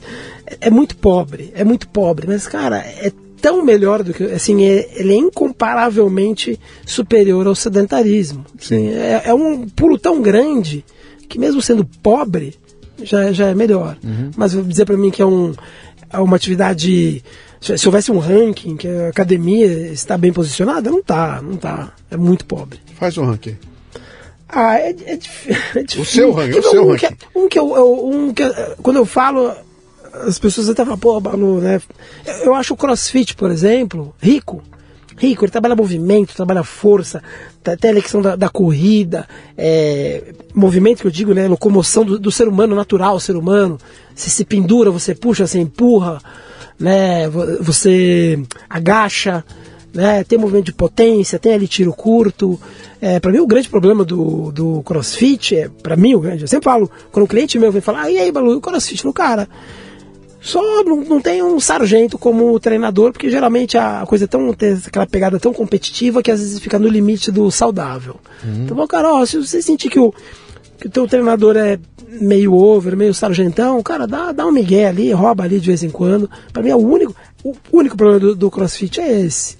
Uhum. É, é, essa pegada um pouquinho competitiva demais, mas é um exercício muito rico. Só que, pô, qual a diferença do preço de uma academia de crossfit e de uma academia dessas baratas que tem por aí pelo país? Sei lá, em quatro meses de academia vai pagar uma de crossfit. Uhum. Um país, mesmo antes da pandemia, a gente não, não tem uma, uma população que possa arcar. Uhum. Mas eu acho uma super, super alternativa. Academia, natação, essas coisas eu acho muito pobre, muito é. pobre. Você. Vocês não andaram inventando moda aí, né? Com a Bel, com a. Inventaram, inventaram uns negócios aí, né? Andaram fazendo umas lives, andaram fazendo umas ações aí para que, com, com essa, um apelo social, não é isso aí? O que, que é? O que, que vocês estão criando aí? É, a gente fez realmente umas, é, no comecinho, né, da, quando a gente achava que seriam 15 dias, a gente fez umas lives. 15 lá, dias de quarentena, de né? quarentena, quando, quando, quando, 15 dias de quarentena. Quando a gente veio 15 dias de quarentena, até uma, uma questão social, achei, eu vi que tava um monte de live acontecendo. Eu falei, ah, não vou, não vou fazer live eh, assim sem um fim. E a gente fez é, duas é, lives 100% beneficentes. Foi, foi, um, foi um negócio bem legal, arrecadou um dinheiro legal, quem participou é, recebeu ali o comprovante da, da né, 100% do valor doado, a, a, inclusive a um, a um, programa federal de combate, de apoio às, às vítimas do, do, do Covid. Uhum. E aí surgiu a oportunidade de levar, é, um pouquinho antes, na verdade, da quarentena, surgiu a oportunidade de levar algumas dessas ideias para outras cidades que não São Paulo. Né? Então a gente montou um calendário, né? Viajou, foi para Joinville, Balneário, logo mais Estamos, estaremos no, no, no Centro-Oeste, levando, levando essas ideias, da, da, principalmente do campo de nutrição, que foram ideias que nunca me foram apresentadas no, quando eu fazia faculdade, por exemplo. Sim. Tudo eu tive que descobrir por conta, fora da faculdade. E acho que as redes sociais ajudaram a amplificar uhum. né, o alcance dessas ideias. É, é, isso é muito comum, isso eu tenho muito, sabe? Encontro as pessoas que vêm e falam, pô, fazia tudo direitinho, Balu. Aí li um texto seu, ouvi uma, uma live sua e mudei, e cara, e tá dando certo. Então a gente pensou em fazer isso, levar essa ideia para outros, outros lugares que não só São Paulo. E esse evento você vocês fazem uma palestra, é isso? Isso. Bate um papo com a turma, isso, e depois vão é, correr, vão fazer uma, isso. dar uma corrida. É isso. É, é eu geralmente um, um, dia focado em nutrição, eu não falo palestra, eu falo quase mais um bate-papo revisitando os conceitos de nutrição no emagrecimento e no controle do peso e saúde. E em outro, no dia seguinte, sempre uma, é, uma abordagem de, de corrida focada mais em força, mobilidade e velocidade. Que para mim, para mim, são três campos muito mal orientados, é uma palavra meio forte, mas muito mal trabalhados eh, no mundo de assessoria e no mundo de, da corrida entre amadores. Uhum. Mobilidade, força e velocidade. Tá. É, como é que é o nome desse negócio que vocês estão que vocês estão criando aí? Como é que chama? Outside Box. Outside box. box, fora é. da caixa. É. Deixa eu caminhando para o nosso finalmente aqui, meu caro você deve trombar de frente com velhas correntes, com velhas, com gente que olha e fala, meu, que bobajada. O caminho é esse outro aqui, é da dieta da lua, é bé, bé, bé, bé.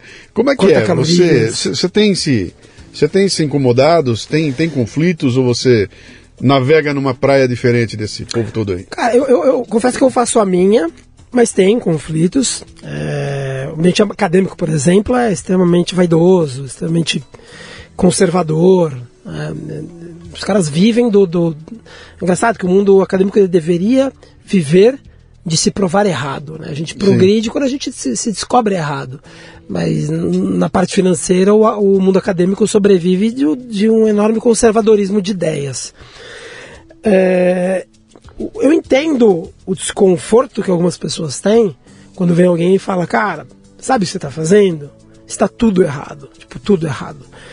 Porque quando eu me descobri completamente errado, é, é pro, pro, não pro ego, mas é, é muito desconfortável. É muito desconfortável você ler e até hoje amigos meus fazem, grandes amigos meus fazem piada, porque eles falam, Balu, tem um e-mail seu de 2003 falando exatamente o oposto. Eu falo, não, é bom que tenha isso para a gente se lembrar de que a gente pode estar errado, e completamente errado. E eu lembro quando eu li o livro, que foi o primeiro que me despertou, do Gary Tobbs, não é, não é confortável, não é confortável, sabe? E talvez a impessoalidade do livro tenha é, me agredido menos. Talvez fosse o Gary Tobbs na minha frente falando que eu estou errado, talvez me agredisse mais e ficasse ainda mais desconfortável. Uhum. Então entendo, entendo. Né? Porque você está lá, você está pagando um cara, e vem alguém e fala, então tudo isso que você está pagando ali para aquele cara é uma tremenda de uma bobagem. Sim. Então é, é, natural. É natural que algumas reações sejam exageradas. Eu, eu já me importei mais. Hoje eu não ligo. até por ter tido aula com um desses professores, eu sei que é natural, natural. Uhum. É, tem professores, inclusive, que são picaretas de, de longa data, estão mamando dinheiro público há, há literalmente décadas. Uhum. não esperaria que não esperaria que eles falassem, olha, pode ser que sejamos errados. Não, o cara vive, quando eu falo vive é financeiramente, ele ganha dinheiro enganando, então não, não, esperaria que, ele, que eles fossem né, que ou, não, ou, ou, ou, pelo que você falou aí, talvez até nem enganando. Ele acredita naquilo tudo que tem os dois, tem os dois. E, tem cara, os dois. E mas, quem, mas, é mas, quando você tem aula, você descobre que é enganando. É, mas você falou um negócio aí para mim é fundamental para os dias de hoje, né? Que é a percepção de que talvez eu possa estar errado. É horrível. Isso, é talvez horrível. eu possa estar errado, e aí tem um processo doloroso de, de extremamente cair doloroso. na real, sabe, de reconhecer e, e tudo isso mais. acontece, e é engraçado que isso acontece pouco a pouco, né? Eu, eu fico lendo horrores. Então, quando essa mudança é pouco a pouco, você vai, entre aspas, se polindo. Sim. O duro é quando, que foi o meu caso, que um cara vê um, um trem e bate de frente. Falou, não, então você está indo pro lado errado, cara. Uhum. Quando você confunde causa e consequência, é, é, é como eu achar que que o, sabe, que tomar sorvete aumenta, ó, se eu tomar sorvete eu vou ser mordido pelo tubarão. Eu falo assim, não, cara, não é, é bem por aí, né? Uhum. Na verdade, no verão você toma mais sorvete, aí você vai mais na praia e acaba aumentando suas chances de ser mordido pelo tubarão. Ele inverte, inverte 100% a sua linha de raciocínio, como você é, enxergava o mundo. Eu, o que eu estou inter, interessado aqui né, é quando você fala assim, Pô, uma porrada de gente leu o mesmo livro que você e, e descartou aquilo. Falou, puta, um monte de bullshit aqui. Você, você trom, levou trombada e falou, cara, eu preciso rever os conceitos Isso. e rever a forma e transformou nisso no, no, no, teu meio de vida, né? Outros trombaram com o livro e falaram, cara, isso é bobagem, vou jogar fora essa merda aqui, vou continuar no caminho, uh, no é. caminho separado lá, né? Até porque o, o que está no livro ele é conta corrente, ele não é diretriz, ele ele não é a norma, então é muito mais fácil acreditar ou confiar na norma. Não, cara, estão falando que a, a norma está falando que é diferente. Sim. Então vou, vou, confiar na norma. Né? Não, vou, não preciso investigar muito porque já. Legal, meu caro. Você fudeu com o meu arroz, comeu o iogurtezinho, tá tão feliz com o iogurtezinho. Mas eu vou querer conversar um pouco mais aí, porque essa. Uma coisa que você deixou claro para mim que ficou cara comer o que tem rótulo comer o que tem rótulo, que isso tromba contra tudo que a gente com essa sociedade que a gente vive, né? Com o capitalismo, cara. Que é engraçado, é. que o pessoal fica num debate, Botou... até um professor brilhante meu da faculdade de nutrição, ele está envolvido na questão de rotulagem. Eu falo, cara, você fica discutindo rótulo, se você sabe que rótulo não vai resolver, é. ah, vamos ver colocar isso, naquilo, cara, se, se tem rótulo já está errado, não, coloca, coloca no rótulo, não coma nada que tenha rótulo, é. né, já, já ajuda um bocado. Legal. Então, mas você, além de além de desse trabalho todo que você faz, você também é um escritor e pelo jeito é prolífico, né, cara? São quantos livros são? Ao todo, quatro livros. Quatro livros? Quatro livros. Fala um pouquinho. Então, o, o, Nutricionista Clandestino foi o primeiro foi ali, né, como disse, os amigos pedindo, meu, organiza as ideias, né, organiza o que seu, o seu discurso, organizei, foi, foi, foi, foi fantástico para mim. Uhum. Só que a minha origem ela foi toda no atletismo, foi toda, é, onde tudo começou, vamos dizer assim. Eu tinha quase que uma, um senso de obrigação moral de escrever um sobre corrida. Eu tinha isso, eu tinha isso na cabeça, um dia você precisa escrever, precisa. E aí foi quando eu lancei meu segundo livro, O Treinador Clandestino. Tentei, escrevi o, o meu intuito no Treinador Clandestino foi escrever um livro com assuntos nunca antes tratados no, em português. Tal qual no primeiro, porque o nutricionista tem esse primeiro livro originalmente em português tratando do assunto. O Treinador Clandestino foi o primeiro livro é, em português, tratando os temas que eu trato lá. O tema é, é corrida. É, corrida, corrida, falando tá. de, de, jejum, de hidratação, de alongamento, tênis, lesões, Legal. desaquecimento, uma pegada técnica, mas nunca antes abordada. Legal. E aí depois, um terceiro livro foi quando, voltando, passei um tempo morando no exterior, na Irlanda, em Dublin, quando eu voltei, a nossa cachorra que ficou aqui, a Eva, ela estava estava bem acima do peso, bem acima do peso. E aí eu falei, vamos, vamos emagrecer essa cachorra, né? Porque ela ficou numa, ela ficou numa uma fazenda e ainda assim comendo a ração mais cara que tinha, a gente mandava e aí ela estava bem acima do peso. E, o cachorro é quase um filho, né? se trata super bem, assim, você tem um carinho enorme. E aí eu tive que revisitar o, o assunto controle de peso no, no, nos cães. E o que eu encontrei é que é a mesma é a mesma é igual.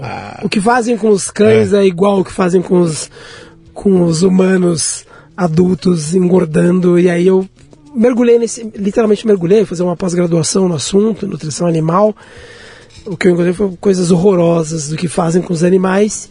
E aí eu falei, meu, eu tinha que escrever um livro que é um livro que tem um carinho enorme, que é o Veterinário Clandestino, falando sobre o controle de peso em cachorro, basicamente em. Cachorro. É, por fim, um, o Correndo com os Etíopes, que eu falo sobre as minhas, as minhas quatro visitas à Etiópia, é, falando sobre a cultura do, da Etiópia, a cultura é, atlética da, da, da, Etiópia, que formou alguns dos maiores corredores de todos os tempos. Fui lá quatro vezes Nossa, treinar. Você foi lá para isso? Você foi para treinar. treinar. com eles? Treinar com eles, exatamente. Sim. Conhecer, óbvio, conhecer o país tudo mais.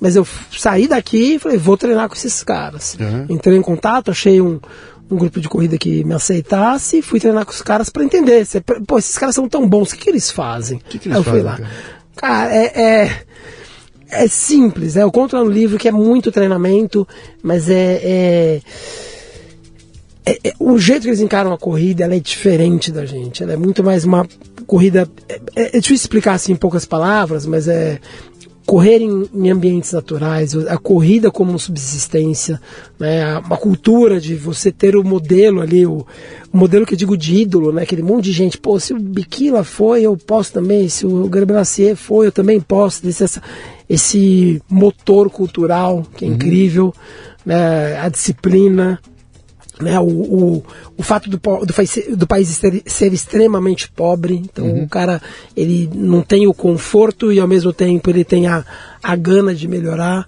Então um conjunto de coisas que faz o não, Etíope... Tem a genética aí também? Também, também. O fato de morar a 3 mil metros de altitude, então na pessoa quando ele desce para competir. O bicho é um rojão? Um rojão. Uhum. Então são, é um conjunto, é um conjunto, ele é tão singular que apenas lá e no Quênia você tem esse conjunto atendendo a todos esses fatores, você só vai ter lá e no Quênia. Você conta isso no livro? Você fala disso aí? Correndo com os Correndo etíopes. Maravilha. Meu caro, fascinante essa, dá para ficar conversando sobre isso aí muito tempo aí, né? Você, quem quiser tomar contato então com o trabalho de vocês aí, com o Outside Box, com o Danilo Balu, quais são os caminhos? Vamos lá. Primeiro, repete o nome do teu livro. É O Nutricionista Clandestino. E a gente acha ainda esse livro? Acha, acha. Tá. É, mesmo em pandemia, com. Uhum. com livrarias já estão abertas ali tá. na, na, cultura, você acha tranquilamente na, na tá. cultura. E caso queira entrar em contato comigo pessoalmente, é Instagram, arroba Danilo Balu, B-A-L-U, basicão. Tá. Tudo junto, achar, não tem underline, junto. não tem nada. Danilo, Danilo Balu. Balu B-A-L-U. Tá. Outside Box, inglês, Outside Box e o número 3, numeral 3. Isso está no Instagram Box, também? Também. A plataforma de vocês é o Instagram? Basicamente Instagram. Tá. Então, Outside Box e o numeral 3. Uhum. Aí entra em contato.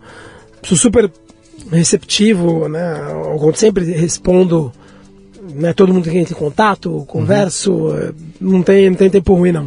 Meu caro, que baita trabalho, bicho. Parabéns a vocês aí pela. Obrigado. É uma, é uma, é uma função social, sabe? Não é. Cara, eu. É, eu, é, eu, é verdade, eu tenho, esse, eu, eu, tenho essa sensação, cara. É muito, é muito gratificante. Muito gratificante. Você falou uma coisa logo no começo aqui do nosso papo, que era a coisa do, do mundo ter engordado como. É uma epidemia, né, cara? Isso, sincronizada. Uma, uma, é uma pandemia. É uma pandemia sincronizada que engordou o mundo, né? E, e, e, e que isso não tem a ver com, com com ser pobre ou rico. Pobre ou rico, ser preguiçoso, né? Porque isso é o que falo, isso é muito cruel da nutrição, falar que, ah, o cara tá assim, porque ele é preguiçoso e guloso, ele é uhum. fraco, fraco no sentido de força de vontade. Uhum. É muito fácil você estar, é como o médico que te dá o remédio errado, ó, oh, tô continuo doente, ah, então, aí você fala assim, ah, será que eu dei o remédio certo para ele? Uhum. Eu falo, não, você não tomou na dose certa, eu tomei. lembrei de uma última pergunta aqui, que é, e as químicas, cara, para resolver isso aí? Tem cara que ele me dá uma injeção. Querendo que eu tome uma injeção, que injete é, um negócio que tira o apetite, que não eu, Pra, pra mim é o último recurso. Último recurso. Engraçado, você falou de, de comprar briga. É, uma dessas entidades que, que adoram dinheiro né, mandou um texto para mim, falou para eu tirar um texto do, do ar, e óbvio que eu não tirei. E eu respondi para eles. Eu falei, pô, mas é, para a mesma pessoa que, que me escreveu, ela tinha uma, uma declaração dela no jornal falando que é, agradecendo aos, aos, aos remédios, à indústria farmacêutica. Ah, não, o uso de remédios é, é imprescindível no tratamento da obesidade. falei, pô, você quer dinheiro, mas você está falando que é imprescindível o uso de, de, de de farmacêutica e a farmacêutica te patrocina e você está me acusando de, de ser, não ser correto. Uhum. É, o, o, a pessoa não admite que ela está errada e além disso ela tem é, relações um pouco promíscuas com, com o mercado. E, olha, e veja bem, eu não acredito, não acredito mesmo em. Teoria da conspiração. Não acredito. Sim. Mas é que tem muita coisa errada, tem. Uhum. Eu acho irremediável. Mas tem gente mais otimista que eu e acha que não. Uhum. Vamos ver onde chega lá. Muito bem, então. Arroba Danilo Balu. Isso. É, arroba Outsidebox 3. Isso. É isso? É isso. Tá aí à disposição. Instagram. Cara, bem-vindo. Obrigado pela conversa aqui. Vou lá terminar os iogurtes e mudar para banana. Grande abraço. Muito bem, termina aqui mais um Leadercast. A transcrição desse programa é exclusiva para assinantes da Confraria Café Brasil e do Café Brasil Premium. Lembre-se, confraria.café. Você ouviu o Leadercast com Luciano Pires. Mais uma isca intelectual do Café Brasil. Acompanhe os programas pelo portal cafebrasil.com.br.